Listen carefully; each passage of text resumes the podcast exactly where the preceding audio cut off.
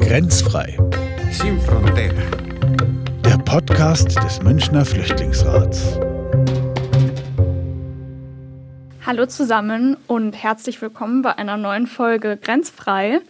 Ich bin Sophia Kusuris und ich bin ehrenamtlich beim Münchner Flüchtlingsrat tätig. In Grenzfrei berichten wir regelmäßig über die Arbeit im Münchner Flüchtlingsrat und die Situation von Geflüchteten auch, aber nicht nur in München. Wenn euch unser Podcast gefällt, dann abonniert uns auf Spotify oder auf Instagram, da heißen wir grenzfrei.net oder ihr schaut auf unserer Website www.grenzfrei.net vorbei. Da findet ihr dann weitere Informationen zu uns, unserer Arbeit und zu unseren Gästen. Heute ist das Thema das Dublin-Verfahren und dafür ist Jaya hier. Hallo Jaya. Hallo Sophia. Schön, dass du da bist. Jaya ist auch beim Münchner Flüchtlingsrat tätig als Ehrenamtliche und sie studiert noch Politikwissenschaft. Mit Jaya schaue ich mir heute einen Teil vom Asylverfahren genauer an. Das Asylverfahren ist generell sehr komplex und ein sehr großes Thema. Für unser Format Blick auf haben wir uns das also ein bisschen aufgeteilt, würde ich sagen. Wir wollen uns also auch in zukünftigen Folgen immer mal wieder mit Aspekten aus dem Asylverfahren beschäftigen, aber heute konzentrieren wir uns eben auf das Dublin-Verfahren. Was ist das Dublin-Verfahren eigentlich und woher kommt dieser Name? Also das sogenannte Dublin-Verfahren ist ein zentraler Bestandteil des gemeinsamen europäischen Asylsystems, kurz GEAS, G-E-A-S jetzt. ähm, der Name kommt, Surprise, von der irischen Hauptstadt Dublin. Wow. Ähm, in der wurden nämlich die europäischen Regelungen zur Zuständigkeit des Asylverfahrens vereinbart. Und das Dublin-Verfahren regelt dann, welcher europäische Mitgliedstaat für die Bearbeitung eines Asylantrags zuständig ist. Also Geflüchtete müssen in dem Land registriert werden, in dem sie die Europäische Union betreten. Und dieser EU-Staat, in dem sie die Europäische Union eben betreten, der ist dann auch für den Asylantrag zuständig. Und das Verfahren soll einfach sicherstellen, dass der Asylantrag, also jeder Asylantrag nur von einem Mitgliedstaat inhaltlich geprüft wird. Ähm, für Geflüchtete bedeutet das, dass sie in dem Staat bleiben müssen, der das Asylverfahren leitet. Und ähm, werden sie in einem anderen Land in Anführungszeichen aufgegriffen, können sie grundsätzlich eben in den zuständigen Staat wieder zurück überführt werden oder auch abgeschoben. Hm. Und es ist dann praktisch dazu da, dass Arbeit gespart wird, weil nur einmal praktisch Asylverfahren. Aber für wen gilt es überhaupt? Also europaweit sind tatsächlich jährlich Zehntausende Menschen davon betroffen. Und die Dublin-Verordnung an sich gilt für Asylsuchende, aber nicht für sogenannte Anerkannte, ähm, die bereits internationalen Schutz ähm, von einem, einem anderen europäischen Staat zuerkannt bekommen haben. Okay, und wie schaut das Ganze jetzt speziell hier in Deutschland aus? Also Deutschland wendet das Dublin-Verfahren aktuell für alle Herkunftsländer und alle Mitgliedstaaten außer Griechenland an. Und das Bundesamt für Migration und Flüchtlinge, kurz BAMF, prüft dann in jedem Einzelfall, ob eben Deutschland zuständig ist oder ein anderer EU-Mitgliedstaat. Und wenn die das dann prüfen, gibt es da eine spezielle Rechtsgrundlage, auf die die sich berufen? berufen? ja, ähm, sie berufen sich dabei ähm, auf die sogenannte Dublin-3-Verordnung. Das ist eben diese Rechtsgrundlage des Verfahrens. Und die Verordnung umfasst neben den EU-Mitgliedstaaten auch Island und Norwegen. Aber auch zum Beispiel mit der Schweiz gibt es ein Abkommen. Okay, es klingt jetzt auf einmal irgendwie dann doch sehr komplex. Sagen wir es mal so. Ja. Ich bin geflüchtet und mhm. ich habe zuallererst Italien betreten als Beispiel mhm. und möchte dann aber weiter nach Deutschland. Wie könntest du daran zum Beispiel einen genauen Ablauf erklären? Also der Ablauf an sich ist sehr kompliziert und ich versuche das jetzt mal ein bisschen einfacher beziehungsweise ein bisschen runterzubrechen ähm, weil das wird sonst auch hier komplett den Rahmen sprengen und viel zu lange dauern, wenn ich das alles ganz genau erklären würde. Aber gut, zurück zu dir. Ähm, also würdest du jetzt in Deutschland praktisch einen Asylantrag stellen, dann ähm, würde das BAMF, bevor es eben deinen Asylantrag prüft, das Dublin-Verfahren durchführen. Und nach der offiziellen Antragstellung beim Bundesamt sucht eben das BAMF zuerst in einer europaweiten, europaweiten Datenbank, der sogenannten Eurodac, nach Fingerabdrücken. Das heißt also, wenn du in Italien angekommen bist und dort schon deine Fingerabdrücke registriert wurden, ähm, registriert wurden, dann kann das BAMF die eben in dieser Datei, in dieser Datenbank nachschauen.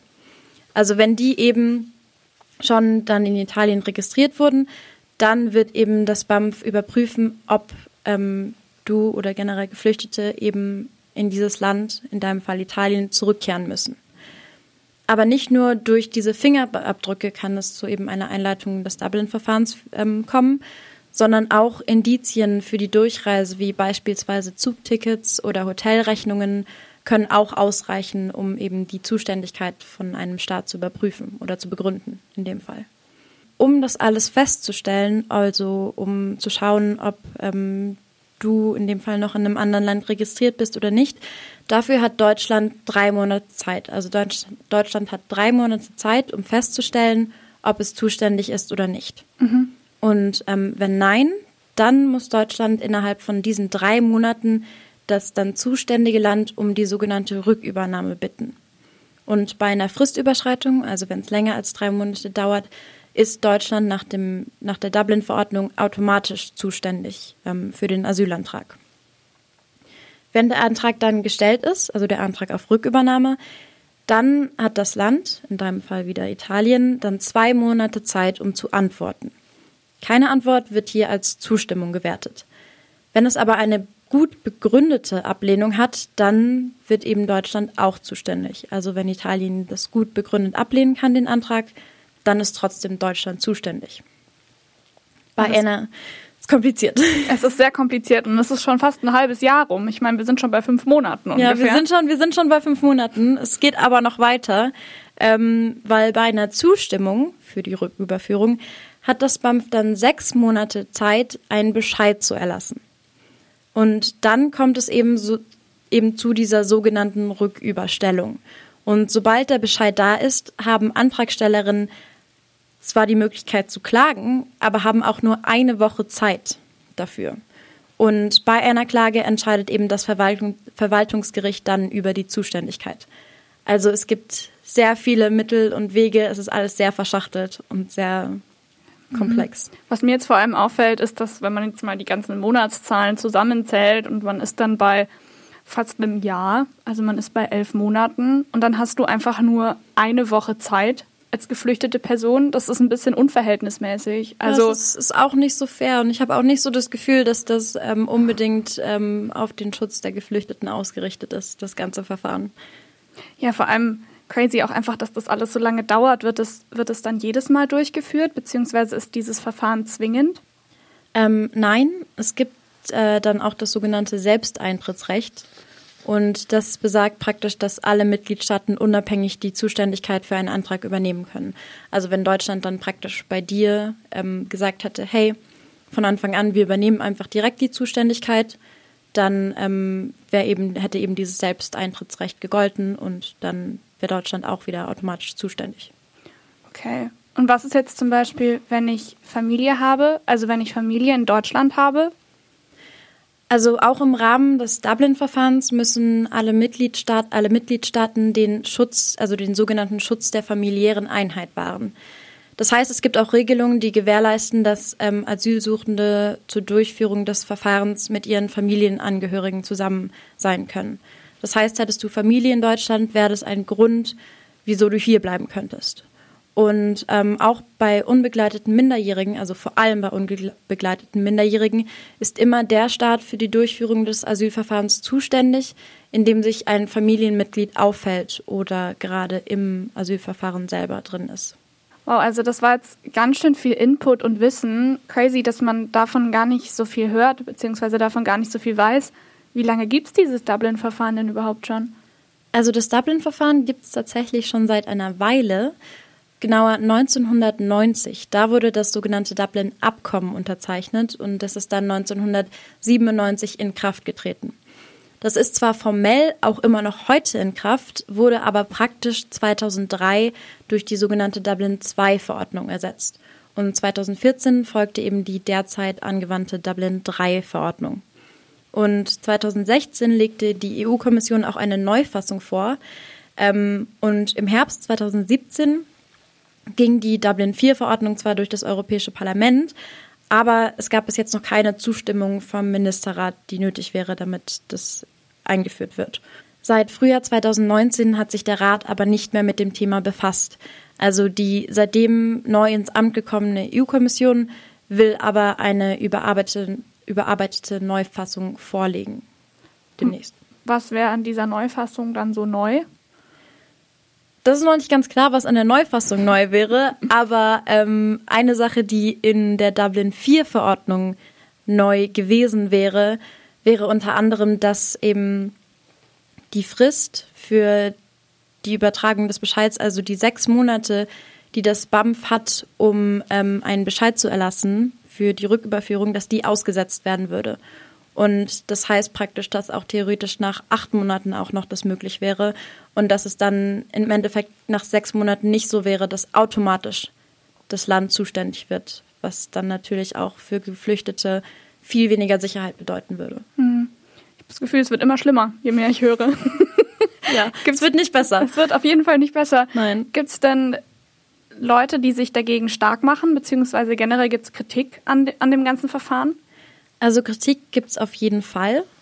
Ähm, abgesehen von, was das Dublin-Verfahren für Geflüchtete bedeutet, gibt es ähm, Kritik für die Regelungen für die EU-Staaten, ähm, weil es heißt, dass die Lasten in dem Verfahren ungleich verteilt sind. Weil von den Dublin-Regelungen sind einfach die Haupteinreiseländer an den EU-Außengrenzen, also im Süden und Südosten Europas, vor allem betroffen. Und weil in diesen Ländern betreten eben die meisten Geflüchteten erstmals den Bereich der Dublin-Staaten. Das heißt also Länder wie zum Beispiel Spanien, Malta, Zypern, Griechenland oder eben auch Italien sind damit für den weit überwiegenden Teil der Geflüchteten verantwortlich. Und über die Länder in der Mitte Europas oder auch im Norden reisen kaum Geflüchtete ein, also viel weniger. Und bislang existiert auch kein Verteilungs- oder Solidaritätsmechanismus, um da irgendwie das gleichmäßiger zu verteilen. Mhm. Ja, und abgesehen davon, dass relativ wenig Rücksicht auf die verschiedenen Kapazitäten der EU-Staaten genommen wird, ja. was ist mit den Geflüchteten an sich? Also die leiden ja unfassbar. Absolut. Und ähm, Hilfsorganisationen wie Pro Asyl kritisieren eben auch, dass es in den einzelnen Dublin-Staaten keine einheitlichen Standards bei den Asylverfahren und bei der Behandlung von Geflüchteten gibt. Also einzelne Staaten verletzen eben im Umgang mit Geflüchteten Grundrechte und Menschenrechte. Ich meine, da muss man sich allein nur im letzten Jahr an Moria oder Karatepe erinnern, an die Geflüchtetenlager. Da werden definitiv nicht keine Menschenrechte eingehalten. Mhm. Ja, ich krieg auch irgendwie so von dem, was du mir jetzt erzählst, so sehr stark das Gefühl, dass es einfach auch ein bisschen darum geht, Verantwortung hin und her zu schieben. Definitiv. Also die EU-Regelung schiebt definitiv die Verantwortung für den, Geschutz, äh, für den Schutz Geflüchteter an die Randstaaten praktisch ab. Und ähm, manche kritisieren, dass sie ihnen, also den Randstaaten eben dadurch auch eine Motivation zu, in Anführungszeichen, Abwehr liefern würden. Und ähm, oder sie auf der anderen Seite so schlecht behandeln, dass sie in andere EU-Staaten dann weiterfliehen, die daraufhin aber wieder versuchen, die Geflüchteten zurückzuschieben, in Anführungszeichen. Und als Folge werden Geflüchtete in Europa hin und her geschoben wie Stückgut oder Pakete. Und im Endeffekt wird total vergessen, dass da eigentlich Menschen dahinter stecken bei dem ganzen, bei der ganzen Bürokratie. Mhm. Aber gibt es dazu ein paar Zahlen? Also weißt du zum Beispiel, wie viele Leute wieder zurück, beziehungsweise wie soll ich sagen, wieder, wieder wie in meinem fiktiven Fall nach mhm. Italien oder so zurückgeschoben werden? Also ich habe äh, Zahlen von 2017 gerade hier und ähm, 2017 hat Deutschland in 18 Prozent der Entscheidungen festgestellt, dass ein anderer EU-Staat zuständig ist. Also rund 64, 64.000 Mal wurde dann ein Übernahmegesuch an den jeweiligen Staat gerichtet, aber nur 7.000 Mal wurden die Überstellungen dann oder die Rücküberführungen tatsächlich vollzogen. Währenddessen hat Deutschland aber 8.700 Leute aufgenommen, was im Endeffekt wirkt wie so ein Nullsummenspiel mit unnötiger Demokratie, also unnötiger nicht Demokratie, viel zu wenig Demokratie, sondern Bürokratie. Ähm, weil, wie wir jetzt schon auch ein bisschen mitbekommen haben, da ist einfach ein riesengroßer bürokratischer Aufwand hinter dem Dublin-System. Und da stellt sich auch die Frage so, bringt das überhaupt noch irgendwas? Mhm. Ja, und jetzt auch gerade, wenn du sagst 2017, wie schaut es überhaupt aktuell aus? Also ich glaube, es ist sowieso schwer, das jetzt mit 2020, 2021 zu vergleichen wegen Corona. Gibt es da eine Veränderung? Weil ich meine, es haben ja auch einfach Grenzen zugemacht. Ja, also während Corona wurden eben diese Rücküberführungen wegen den Grenzschließungen ausgesetzt. Ähm, die Fristen, die ich vorhin alle aufgeklärt, aufgezählt hatte, laufen aber weiter. Das heißt, der Selbsteintritt passiert trotzdem. Also wenn diese sechs Monate eben vorbei sind, dann ist Deutschland eigentlich trotzdem zuständig. Das BAMF fand das aber nicht so gut und war da, war da nicht so dabei und wollte im Sommer auch dagegen klagen, also wollte für die Aussetzung der Frist klagen, ähm, hatte aber keinen Erfolg. Und so wollten sie anscheinend verhindern, dass Asylsuchende hier ihr Asylverfahren bekommen. Und ähm, wenn sie Erfolg gehabt hätten, hätte das Asylverfahren halt auch bei vielen viel länger gedauert, abgesehen von der absoluten Unsicherheit, die da einfach mit einhergeht. Und in einigen Fällen wurde die Frist aber trotzdem einfach ausgesetzt. Und ob das jetzt rechtswidrig ist oder nicht, das klärt gerade der EuGH. Ja, crazy.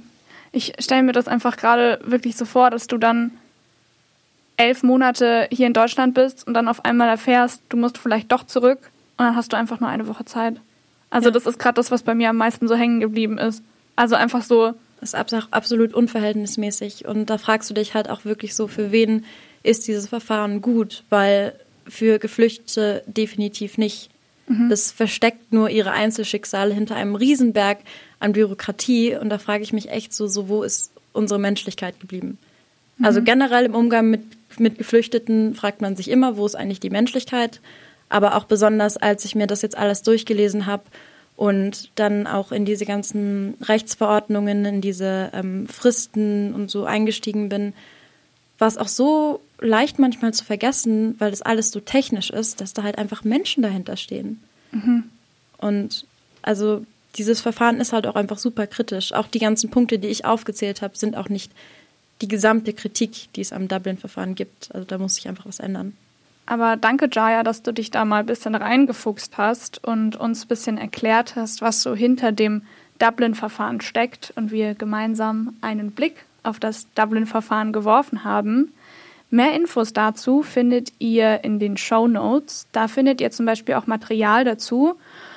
Wenn euch unser Podcast gefällt, dann abonniert uns auf Spotify oder auf Instagram. Da heißen wir grenzfrei.net. Oder ihr schaut auf unserer Website www.grenzfrei.net vorbei. Da findet ihr dann weitere Informationen zu uns, zu unserer Arbeit und zu unseren Gästen. Produktion und Ton von dieser Folge hat Glenn Lewis übernommen und zuständig waren Jaya Mirani und ich, Sophia Kusuris.